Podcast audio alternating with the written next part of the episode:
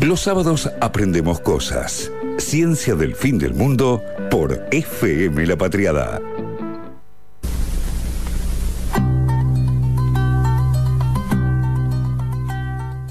Ahora vamos a hablar de vacunas y de, can- y de distintos, eh, distintas estrategias vacunales. Correcto. Tema de postdoc de Juli. Sí, pero igual no tiene nada que ver con esto, no mentira. Pero- no, no. Porque de vacunas en realidad no hablamos nunca, jamás. Es verdad. En este programa. Nunca, nunca, nunca, nunca. Me parece que eh, hablamos, todo el o sea, tiempo. Hablamos todo el hablamos tiempo de vacunas. de, de cada tres programas, dos hablamos de vacunas. Nunca hablamos ni de vacunas ni de epidemias. Casi jamás. Jamás. No, no, no, no, ni de Qué raro. virus, ni de Eh, nada yo pensaba que sí. Eh, pero igualmente es una gran cosa. Como dijo, eh, creo que dijo Flor Kahn cuando hablamos con ella, que eh, el agua potable y las vacunas son las únicas, las dos grandes cosas que hicimos Exacto, los seres humanos. Así que Y ya sí hay que hablar. Suficiente. Eso, eso y después la cagamos, Después no la paramos de bombas atómicas. Hicimos Yo voy a decir una. Que Sí, es la que viene en la siguiente sección del programa. Wow, qué que programón. es los perros. Sí, ah, Nosotros sí. y los perros es la otra cosa. Eh, vamos a decir, no sé si es que quién, quién hizo a quién. Porque si uno se fija quién es el jefe. Hermoso. Dito. No, Me. No, pero yo vivo más por mi o sea, eh, yo hago más por mi perra que ella por mí. O Sí, sea, yo- no- realmente no es que. Y Yo a vos no- te pasa no- con tu gata. Sí, no tengo una relación tan cercana con los perros, pero con los gatitos. Ujú, Ahí va. ujú. Así que bueno. Así que que bueno, también vamos a son esto. vacunados, que también los Sí, totalmente. Contra coronavirus, entre otros. No, hoy, no Es este coronavirus, sino este, tienen eh, un coronavirus que los afecta. Y una de las vacunas, creo que está en la quíntuple, es contra coronavirus canino. Mira. Sí. No lo sabía. ¿Viste? Y ahora lo sabes. Cosa que pasa todo el tiempo cuando escuchás ciencia del fin del mundo. verdad. Aprendemos cosas Cuando los haces- sábados. Cuando haces ciencia del fin del mundo, también. Por supuesto. Increíble. Bueno, en fin. Las vacunas, como acaba de decir Carlos, es el mejor invento de la humanidad después del agua potable. Y eh, bueno, hemos hablado en este programa sobre la historia de las vacunas, sobre. Yo no sé mucho de esa parte, así que los voy a dejar a ustedes, pero sobre eh, Jenner, sobre Sí. James Phipps. Que, fue el primer niño vacunado contra la viruela, enfermedad que mató 300 millones de personas solo en el siglo XX. Y erradicamos de la faz de la Tierra La gracias única. a las vacunas. La, La, única. única. enfermedad erradicada. Porque también, además, hacemos vacunas y también movimientos antivacunas y también También. multinacionales que no se interesan tanto en las vacunas porque son baratas. La, la erradicamos excepto los reservorios congelados en el permafrost, pero bueno, si seguimos calentando el planeta vamos a descongelar la viruela. Dejen pero, de minar Bitcoin, chicos. Claro, Paren. que eso se calienta más la tierra, déjense. Igual vos estás ahí por- porque querés comprar Bitcoin cuando caigan. Sí. Así que sí, la, la primera vacuna, estamos hablando de 1790 y pico. Al primer niño vacunado, James Phipps, después. Este, obviamente, si seguimos haciendo vacunas este, y muchas enfermedades las podemos combatir gracias a la vacuna, entre ellas la, la pandemia que estamos atravesando en este momento. Estamos esperando, por favor, que lleguen cada vez más vacunas. Más vacunas. Este, bien, sí, exacto. El objetivo de la vacuna ideal, digamos, es eh, prevenir la infección, ¿no? O sea, estar en contacto o en presencia de un virus, una bacteria, un patógeno cualquiera y que no nos infecte, ¿no? Ese es el objetivo ideal de la vacuna. Hmm, Sí. Bien. Sí, o sea, preparar nuestro cuerpo para que ese, Exacto. aquel patógeno no pueda, no pueda generarnos enfermedad. Si nosotros no estamos vacunados, un patógeno nos enferma. Si nosotros estamos vacunados, de alguna forma la vacuna lo que hace es preparar al cuerpo para que ese patógeno no nos infecte y no nos mate. Este, como un, O no nos enferme, claro. enfermedades horribles que han. Como la viruela, que mató 300 millones de personas solo en el siglo XX. Te salió medio como con voz de locutor ese, 300 millones de personas. Sí, es que estoy haciendo. No, haciendo mentira. Si, no- si nunca termino una palabra. Es verdad, tenés razón. Bueno, Una cosa es que lo digas yo y otra cosa es que lo digas vos. bueno, perdona, discúlpame, te estás haciendo el chiste, pero está bien. Eh, bueno, ¿cómo pasa esto de que la vacuna Mm. eh, eh, nos proteja de una enfermedad? La vacuna lo que hace es un poco imitar esa enfermedad. Es decir, tiene determinados componentes que hacen que el sistema inmune de nuestro cuerpo, que es el que nos protege contra los eh, Patógenos, invasores, o- sí. invasores, vamos a decir, eh, hace que el sistema inmune lo reconozca, pero sin embargo que nuestro cuerpo no se enferme. Sí. Eh, es como una especie de ensayo para una enfermedad. Claro. ¿Correcto? Una enfermedad de mentira. Es o- como una enfermedad de mentira, tal cual. ¿Y cómo lo hacen? Bueno, lo más importante de todo es que de alguna forma se mantengan determinadas eh, estructuras o, o- o partículas que el sistema inmune reconoce como propias de ese virus, de esa bacteria o de ese patógeno. Claro, o sea, que el sistema sigue diciendo, che, acá Che, hay, hay un un virus. patógeno, Pero en hagamos realidad algo. no hay. Claro. ¿No? Es como un poco engañarlo para que piense que lo hay. ¿Por qué? Porque cuando el sistema inmune ve por primera vez a un virus, una bacteria, voy a decir mucho los yo lo practiqué esta columna, aunque no se crea, no se note. Ay, la practicó. Sí, sí, sí. Y voy a decir mucho virus porque estoy con el tema de los virus. Porque estamos atravesando bueno, una exacto. pandemia. ¿Y cómo, cómo practicas las columnas? No, no querés saber. O sea, no quiero que sepas. Bueno, ya me lo va a decir. Eh, La practico exactamente igual que practico la tesis, que es grabándome, ¿En serio? Y grabando. te escuchas. Sí. Yo no me puedo escuchar Sí, a mí mismo. sí. Realmente es algo que no, que no, no pero puedo. bueno. Pero bueno, la cuestión es que me salió a decir mucho virus, porque, porque bueno, estamos en una situación viral bastante compleja. La cuestión es que, bueno, el- el- la vacuna lo que hace es engañar al sistema inmune para que el sistema inmune crea que estamos siendo atacados por un virus, pero en realidad no estamos siendo atacados. ¿sí? Entonces es importante que la vacuna no nos genere una enfermedad. Claro. Pero, de- pero lo que sí tiene que hacer es despertar al sistema inmune. El sistema inmune ve por primera vez este patógeno y reacciona. Y entonces queda como preparado para la segunda vez. ¿Viste que cuando tenés varicela, la tenés una vez? Una vez y no podés volver a tener. Sí. Claro, bueno, pero la- en el- cuando tenés varicela te enfermas de Claro. varicela. La vacuna lo que Yo hace tuve es... varicela. Sí, creo que todos. Muchos. ¿no? Como muchos de, de niños tuvimos Mm. varicela. Sí. Pero bueno, la cuestión Tengo una es que- marca. Bueno, en fin. Sí, todos. todos tenemos No me dejan Claro, ves cuando practicás no estoy yo no, molestando. claro, exacto. Bueno, la cuestión es que tenemos que hacerle sí. creer que estamos siendo atacados por un virus. Sí. Sin atacar al sistema inmune con un virus, al cuerpo con Claro. un virus. Entonces lo que hacemos es determinar cuáles son las, las partes de ese virus que el sistema reconoce y en- entonces... Bueno, eso, lo engañamos. Me estás Claro. haciendo repetir Yo no, yo no te hice nada. Todavía no hice nada. Bueno, la cuestión es que lo más importante de la vacuna, lo más importante de todo es que sea segura. ¿sí? Sí. O sea, porque la vacuna es una cosa que le vamos a dar a toda la población y no queremos que se nos escape nada. Entonces, lo más, más, más importante es que la vacuna sea segura. Es lo primero que se prueba y si, y si no es segura, no se sigue adelante. Sí, sí, eso hablamos un poco cuando, cuando hablamos de ensayos clínicos. Exacto. Lo primero que se prueba justamente es la seguridad. Lo pueden Antes de saber si funciona, digamos, lo primero es saber si, si es segura. Perfecto, muy bien. Em, ¿Qué tipos de vacunas podemos encontrar? Bueno, ahora con el tema del COVID hay un montón, un montón de estrategias diferentes. Vamos a hablar sobre algunas. Sí, Las más antiguas y las más tradicionales de alguna forma son, es como hacía em, Jenner, Jenner. Jenner.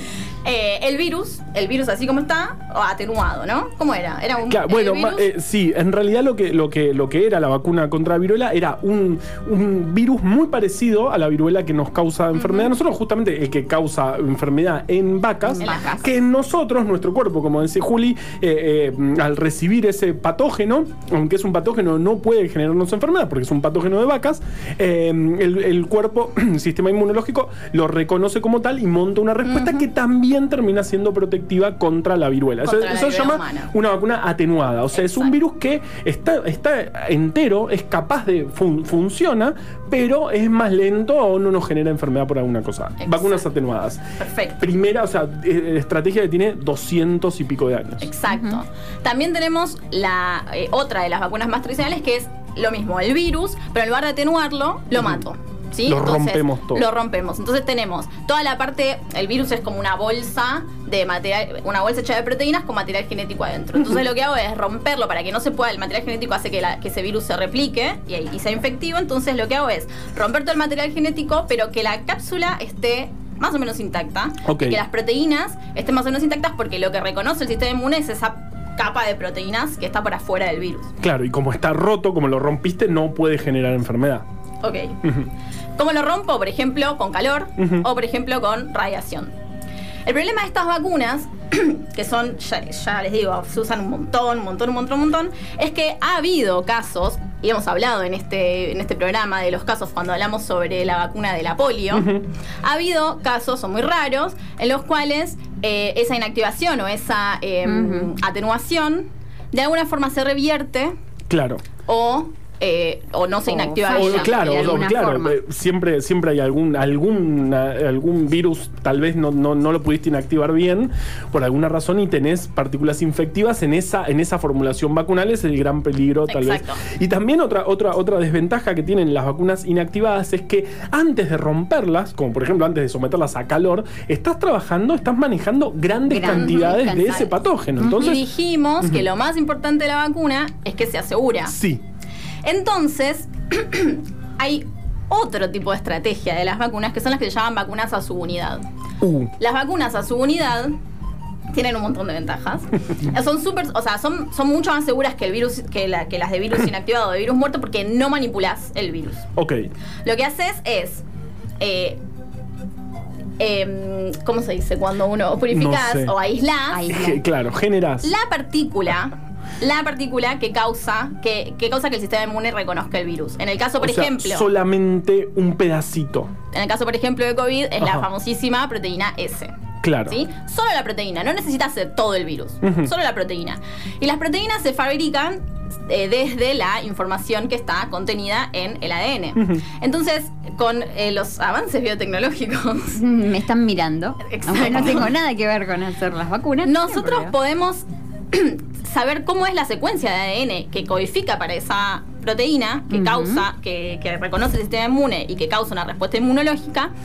Y simplemente como inyectar esa, ese pedacito de ADN en una célula y hacer que esa célula fabrique la proteína. Ok. ¿Sí? Entonces es como que haces una pequeña fábrica de proteínas en una célula y después purificás la, la proteína y podés simplemente inyectar directamente esa proteína purificada que va a montar una respuesta inmunológica. Claro, y en ningún momento manipulaste el patógeno entero. Exacto. En este caso, en ningún momento tocaste coronavirus. Y en ningún momento estás inyectando en una persona el, Ujú. el El virus, virus. Sino virus. que estás inyectando Ni una parte de- del virus. ni el nada. ADN del virus, ni Qué el ARN bien. del virus, ni nada. Me gustan mucho las vacunas a su unidad. Son muy, Sí. muy seguras. El problema que tienen es que no son tan inmunogénicas. Ajá. No generan una respuesta inmune tan fuerte como los virus Claro. inactivados o los virus muertos. Entonces lo que hay que agregarle a las, vac- a las vacunas de su unidad son adyuvantes.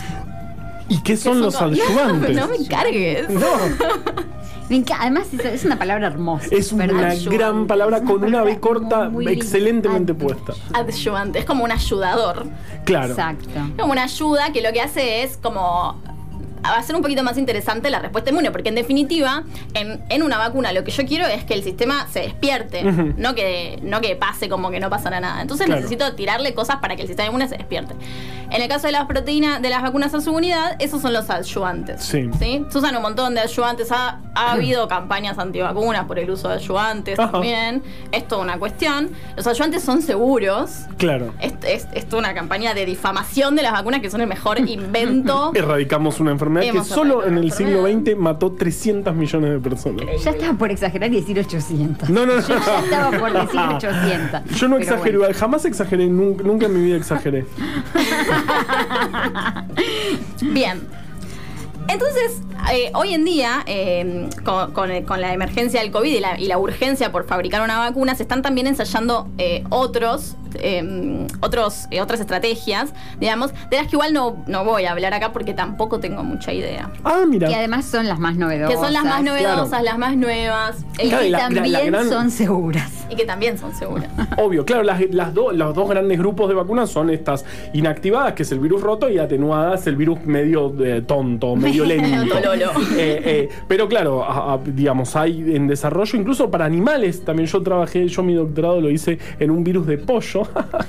y en este, sí, igual los pollos son importantes. Eh, Estamos, ¿cómo somos, que no? somos creo que el décimo productor de pollos del mundo. Mira. Eh, no, ¿y sabes qué estaba leyendo hoy? La vacuna de la eh, gripe se Sí, hace en, huevos. En claro, huevos. en huevos embrionados. Eso es, y eso también es una gran desventaja para la vacuna de la gripe, esta, esta que hay que darse todos los años, porque se necesitan millones y millones y millones y millones de huevos embrionados. Y son, digamos, este, es- es- son increíbles las fotos de la- los este, mm, millones y millones de huevos. Y los aparatos está- que le inoculan son como unas cosas automáticas que pinchan el huevo y le ponen gripe y ahí este, el virus replica y después se agarra todo eso, todos esos huevos, se purifica el virus y ahí se lo inactiva y ahí tenemos la vacuna. Y hay que hacerlo todos los años con las cepas que fueron circulando. Es. Igual, ¿sabes que leí antes de venir? Que la vacuna de la última vacuna de la gripe no se hizo con huevos, se hizo todo en células. Wow. ¿Sabías? Es un gran avance. Yo conocí a, un, a, aquí- a uno de los que está con- de los que hace la vacuna de la gripe. eh, es un señor muy gracioso. Que tiene pelo largo, un español Bien. este, re contra millonario. Imagínate, tiene Obviamente. parte de la patente de la única vacuna que Que a la industria farmacéutica le, le importa. Claro, porque se da todos los años. Tremendo. Bueno, Ah. dicho esto, vamos a empezar a otras grandes clasificaciones de las vacunas, que es el modo de administración. Sí. La mayor parte, creo que ahora todas las vacunas del calendario de vacunación se dan eh, eh, inyectadas, Sí. ¿no? Sí. No. Ah, Oh, Perdón. No, me parece muy bien. Hay una vacuna que es inyectada en forma distinta que todas el resto. ¿Cuál? ajá. La BCG se Ah. inyecta en un Mira. lugar particular que se inyecta en la piel. Ah, Es- es- claro. ok. Es, es una forma de inyección que se llama intradérmica. El resto, todas las otras, Son eh, más como intramusculares. en el músculo, exacto. perfecto. Que cuando son este, bebés, van en las piernas. Este, Ah. he sostenido a mis hijos mientras les aplicaban ¿Vieron, vieron los ese, pinchazos. ese videito del médico que, Ay, Que juega. le va jugando y le Es canta hermoso. y después Es le, hermoso. le- No lo vi. le No. inyecta la vacuna y el bebé ya no, no tiene miedo porque Claro. estuvo jugando con el médico. Es muy tierno. Muy tierno. Bueno, pero la- el problema de las vacunas inyectables son varios y Sí. voy a pasar a decir por qué las vacunas con otro modo de administración, que es el modo oral o nasal también se puede hacer, eh, para mí vale la pena discutirlos. Primero, Perdón, Juri, antes. Sí. ¿Te puedo interrumpir? Ya por te supuesto, interrumpí. Sí, bueno. claro. Y no, ahora no, ahora Bueno. ya está. Era, solo interrumpirte. Te Digo, teníamos Te una, teníamos, Teníamos, una, exactamente. hasta hace muy poquito, de hecho, nosotras hemos recibido Levantó la manito. esa, Sí, sí, este, sí. que era la, la vacuna de la polio, la Sabin, La Sabin. La Sabin, este, claro. que recientemente se sacó del calendario nacional de vacunación. Claro, Este, la- Pero que hasta hace muy poquito, de hecho, mis hijos también han recibido Sabin. Claro, Claro, sí, claro. sí, sí, Este- Porque de, de la polio teníamos dos vacunas, tenemos dos vacunas, que son la, la vacuna Salk, que es inyectable, y la vacuna Sabin, que es oral, de las cuales también hablamos antes en este Sí, programa. el se inyect- le justamente le dieron la, la, Salk. Salk porque este, recién se había inventado. La, la, la Sabin tardó un poco más porque es un poco más eh, laborioso obtener un virus atenuado. Exacto. Y bueno, justam- pero, pero la, la Sabin, al ser oral, como dice Juli, o sea, imagínense aplicar este, vacuna oral, de- se daba en terroncitos de azúcar, tipo es al nene decirle, al nene, a la nena, un azúcar. un, un terroncito de azúcar, joya. te Tenés que ir al médico a comer azúcar. Está, estás re contento. O te- a que te inyecten de manera intramuscular una vacuna. Claro, No, exacto. Bueno, eso es uno de los grandes, uno, uno de los principales. De las grandes problemas. ventajas, claro. De, de las grandes desventajas. No es un problema porque nos vacunamos igual. Sí. Pero es una desventaja. Otra desventaja es que al usar eh, eh, agujas estamos generando un montón de residuos que son eh, peligrosos porque son cortopunzantes. Claro, que tienen Eh, todo una un descarte un complejo. descarte sí. diferente o particular, so- es- son peligrosos, hay que usar uno y después y descartar cada vez que abrís una vacuna. O sea, es como que tiene como una complejidad. Y, la, y otra de las complejidades es que no puede aplicar una vacuna inyectable intramuscular o intradérmica cualquier persona, Exacto. cualquier médico. Claro, en cualquier cambio darle un torreoncito de azúcar es, Es como- es bastante más fácil. Puedo hacerlo yo incluso. Claro, exacto. Entonces, en términos de lo que es, eh, eh, no sé, campañas de vacunación. Yo, por ejemplo, eh, eh, participé en una campaña de vacunación en el 2009 como vacunadora. Vacuné en eh, la estación 9 de julio del Ajá. Excelente. contra eh, la rubiola. Era- se había hecho antes una eh, campaña para mujeres adultas de la rubiola, Ajá. porque la rubiola tiene ese problema de que si, si la contraes en el, en el embarazo, la rubiola congénita puede llegar a generar malformaciones o, o cuestiones de salud complicadas. Entonces las mujeres adultas, se, había una campaña de vacunación para dar la, la vacuna de la rubiola para proteger de la rubiola congénita. Pero a los varones no, no nos alcanzaba esa, esa campaña. Entonces en el 2009 se hizo una campaña de vacunación para varones de la eh, contra la rubiola. Y yo participé de Ajá. esa campaña, eh, vacunando en, el, en la 9 de julio, hice el curso, obviamente, del certificado. ¿Con qué, de ¿Con qué probaste? O sea, ¿con qué, Sí. ¿con qué ensayaste? Claro. inyecciones. Con una amiga. Ah, le, le inyec- la inyectaba. Fuimos juntas y ella me dio la vacuna a mí y yo se la di a ella. Ah, o sea, pero, pero a mí me da mucha impresión pensar en una aguja entrando en el cuerpo de otra. O sea, no lo podría hacer nunca. Me desmayo yo. Que Bueno. cuando me sacan sangre es todo un tema. sí, ¿Qué fue lo que nos pasó en esa campaña de vacunación? Para varones, Claro. Los varones no se querían vacunar porque los hombres tienen un pánico a las agujas. Yo no me lo puedo explicar. No me lo puedo explicar. Yo te voy a perseguir por el andén a la gente diciéndole, no, pero vacunate, son dos minutos. No, no pero estoy llegando tarde al trabajo, no sé qué. Sí, Sentate, son dos segundos. No, no, porque no sé qué. Yo me vacuné en un recital de los fabulosos Cadillacs en Mira. River contra el HPV. Mira. Eh, sí, sí. Muy bueno. Sí. Qué bien, mira vos. Pero claro, pero está toda esta cuestión de que también, o sea, no es un tema menor, o sea, si vos tenés No todos los hombres, si tenés- no voy a hablar del tema de. Yo ya te dije. Eh, si tenés fobia a las agujas o si sos un niño eh, como, eh, bueno, asustadizo, obviamente Sí. que te asustan las agujas y los médicos y los, y los consultorios y qué sé yo. Bueno, también eh, tener a disposición una vacuna oral hace que también, o sea, todas, todas esas excusas de no estoy Claro. trabajo, no sé qué, no, sentate ahí y comete este terrón de azúcar. Claro. Pero, y, y entonces, ¿por qué no son todas orales? Bueno, así como las vacunas orales podrían tener un montón de ventajas, en el sentido de todas estas cosas que hablábamos, tienen un montón de problemas. De, no son problemas, son em, Limitaciones. limitaciones o desafíos que aún así vale la pena eh, tratar como de, de- de sobrellevarlos y de, y de- y de seguir adelante porque así de mucho valen la pena las vacunas orales. Ok. El primer problema de la vacuna oral es que las, va- las vacunas orales, para que funcionen, tienen que llegar hasta el intestino. Y eso significa que tienen que pasar por el estómago. Y en el estómago hay un gran problema que se llama pH Acidez. hiper ultra ácido. Claro. Exacto. pH ácido hace mierda todo lo que encuentre. Y, las, y las, las vacunas orales de, de proteína no son. Claro, esa la- proteína que es vos. Claro, esa, por ejemplo, Spike, que, que, que se la das, Se la eh, comes y, y- llega al se estómago y digiere, se ya rompe todo, ya está. Terminó. Se, se desnaturaliza, como lo hablamos en nuestra Muy columna de bien. proteína. Muy bien, bien. pueden escuchar toda- todas esta- estas columnas hiladas con esta columna que está sucediendo ahora en Ciencia del Fin del Mundo en Spotify. Y nos pueden seguir en las redes, arroba ciencia-fm, donde a veces, según el día y según la coyuntura, vamos eh, compartiendo los podcasts que han sucedido previamente en este programa.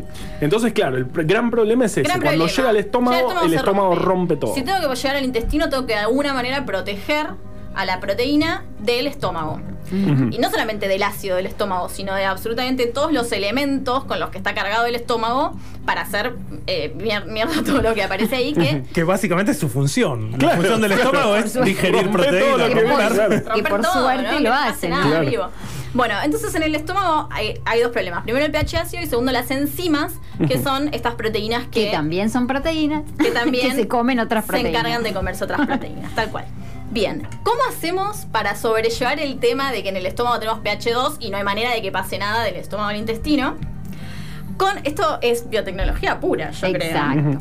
Son unas particulitas, como Sí. una bolsa, un polímero, en el que o s- una bolsa adentro de la cual se mete la proteína y esa bolsa es sensible a diferentes pHs. Entonces, por ejemplo, es resistente a pH ácido, hay, hay de todo, ¿no? Claro. La que se usa para, para el delivery oral, para, el- para que llegue al intestino la vacuna, es, es intacta a pH 2, pero cuando llega a un lugar que tiene pH 7, se abre y libera el contenido. Ajá, espectacular. Espectacular. tranquilo, Es que me tranquilo. emocionan las Se vacunas emocionó, orales. se emocionó, Eh, espectacular, claro. Eh, es, me parece increíble.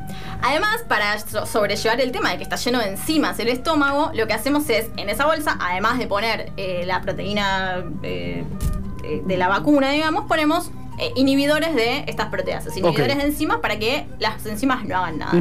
Entonces ahí podría, en eh, teoría, llegar al intestino pasando por el estómago intacta. En el intestino tenemos otros problemas. Primero, el intestino está lleno de una sustancia gelatinosa, se llama mucus o moco. Y además, para que la vacuna funcione, no tiene que llegar solamente al intestino, tiene que llegar a una célula muy Claro. particular del intestino, se llaman células M, y las células M son muy pocas. Ajá. o sea que tiene que llevar mucha cantidad. Tienen que llegar ahí. Ok. Y están, son pocas. Ok. Son realmente pocas.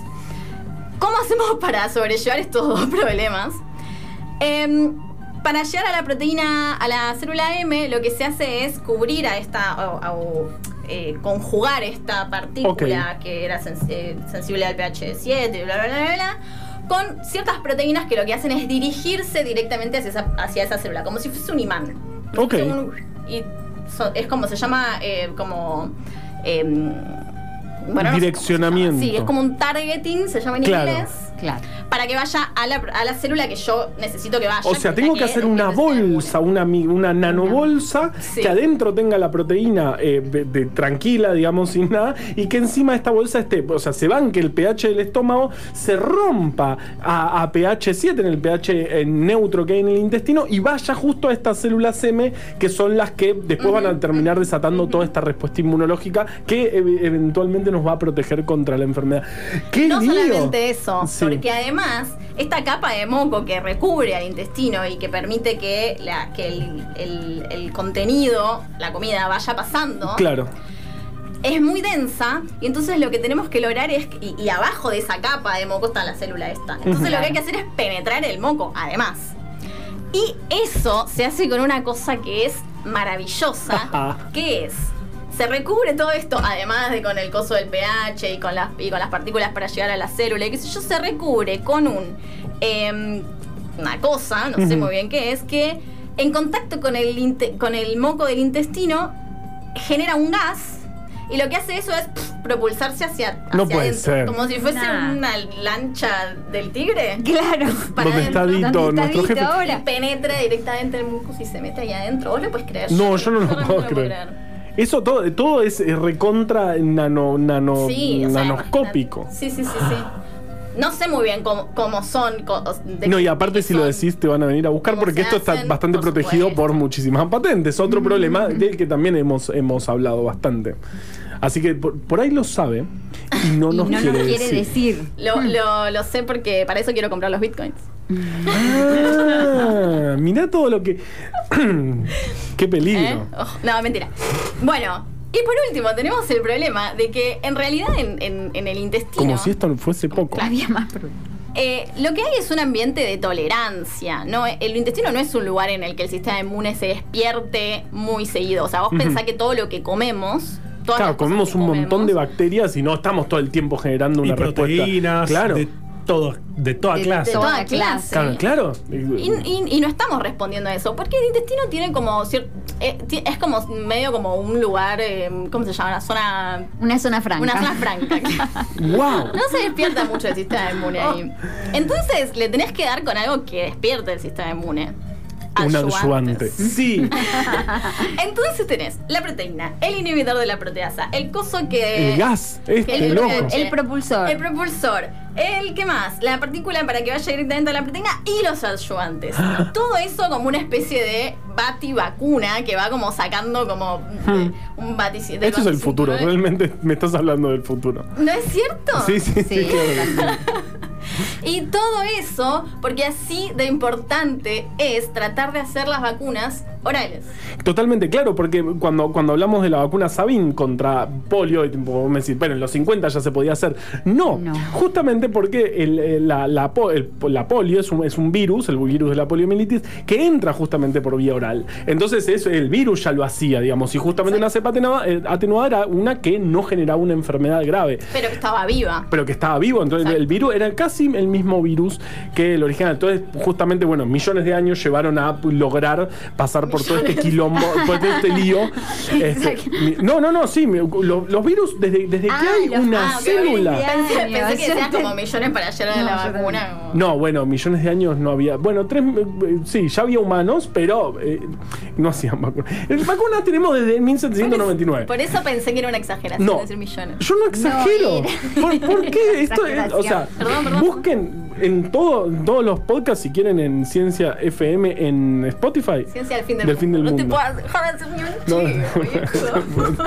Ahí, eh, si, hay- si alguien encuentra, eh, me encuentra exagerando, eh, no sé, eh, pierdo. Bueno, Pero no, justamente, claro, eh, digamos, desde que existen células, existen virus que las atacan. Ahí va. Entonces tenemos miles de millones de años o millones de años de evolución que le permitieron, por ejemplo, al virus de la poliomielitis, atravesar todo, todo este lío, todo este, toda esta complejidad para llegar a, a generarnos enfermedad. Entonces, por eso, la, la vacuna de la polio, justamente la, la vacuna Sabin, la que se daba en el terroncito de azúcar, era un virus este, completo. Esto, esto que cuenta Juli es una proteína, es solo un pedacito del virus y para lograr llegar a generar respuestas se necesita toda esta batería de cosas. porque necesitamos que la vacuna sea segura. Entonces Claro. no podemos tirarte con un virus atenuado que te coma los virus atenuados todos adentro, porque sería bastante complicado. Entonces, para que sea muy segura, lo hacemos de su unidad, o sea, de, de proteína, y para que funcione, le ponemos todos los chirimbolos alrededor para que llegue a las células que tiene que llegar. Así de importantes. 20 millones de personas en el mundo por año no consiguen las vacunas que tienen que conseguir. Y en parte, es verdad que una muy, muy, muy pequeña proporción es gracias a, a estos conspiranoicos antivacunas. Pero mucha gente no tiene acceso a las vacunas porque viven en un lugar inaccesible, porque de pronto las vacunas eh, que tenemos disponibles tenemos que, no sé, refrigerarlas a, a 20 grados bajo cero y no se puede o lo que sea. Entonces las vacunas orales, al ser eh, más, más fáciles de manipular, más, más fácil la logística para... Claro, obvio, porque si resuste todo esto, la puedes llevar a temperatura ¿Sabes ambiente, la puedes llevar incluso en un intestino gigante, no, en un estómago gigante. en el fuego la puedes transportar, Eh, así que. Sin tener que, que- que entrenar a la gente para que la administre, Claro. sin tener Claro. que, que pensar cómo voy a hacer para sacar las jeringas y las, y las agujas, que tuvimos un gran problema acá en la Sí, Argentina obvio, con el tema sí, de las sí, jeringas. sí, sí. Todo eso hace que las campañas de vacunación masiva sean mucho más fáciles de, de- de llevar adelante. Entonces, Vacunas orales sí. ¿los convencí? Sí. ¿puedo sumarte más? Sí, obvio. Que lo mencionaste. Una la mencionaste por ahí y me voy a colgar de algo que dijo Carva también, que son las vacunas nasales. Digo, hay todo otro gran universo de desarrollos científicos en vacunas nasales. Y lo que dijo Carva fue que la primera vacuna fue en 1790 y pico. Y esa es la historia occidental. ¿No? Sí, señor. Convengamos que Sí, el mundo. Para nosotros el mundo es la historia occidental. Terrible. GMT0 para. Eh, pero la realidad es que había muchas costumbres en, en el oriente de aspirar este, de las pústulas o el contenido de las pústulas. Muy- de la, de muy la- asqueroso, Muy pero muy asqueroso. bueno. pero, digamos, es de alguna forma una inmunización nasal. y, esas, y esas costumbres estaban desde muchísimo antes de Jenner. Este, Claro. digo, y son vacunas. Digo, eran vacunas. Lo- Era el- esa costumbre. mismo. Sí, aparte de- de- Jenner tampoco sabía qué estaba haciendo, no se conocía que era un virus. Este, Eh, eh, pero sí, en entonces- China en el año 1000 ya se aplicaba. Hacían ese- 100%. ese- ese ¿Ya tipo de hablamos de, cosas. esto en este programa? ¿O no? Yo creo que hablamos de variolización, eh, Me parece que que- era el nombre que recibía la costumbre de aspirar el contenido de las Muy pústulas bueno. de la viruela, humana, sin atenuar. Este, era, bueno, no sé, en fin. Me acordé de Richards aspirándose las cenizas de, de su padre. de su padre, sí. Este, sí. Bueno, era algo igual de asqueroso, podríamos decir. Eh, y la otra que también está por ahí ah, como avanzando, pero mucho más atrás que las vacunas orales, son las vacunas cutáneas. Un, parchecito bueno, en la piel, una curita, podríamos decir, cargada con la vacuna para simplificar, pero obviamente ne- necesita de todo lo que habló Juli para el intestino. Cosas parecidas pero distintas porque se trata de la piel. Y es básicamente ponerte una curita. E irte a tu casa. E irte a tu casa. Qué bien. Qué Quiero, maravilloso. Entonces digo, hay, hay varias alternativas a las agujas. Este, Sí. Claro, con- miren con lo distinto grado de avance, es, ¿no? Claro, Pero- claro. lo importante que es salir de la, de la vacuna inyectable. Es, increíble. Increíble. Así que bueno, eso fue vacunas orales para todos. Espectacular. Ciencia del fin del mundo. Entre vos y yo.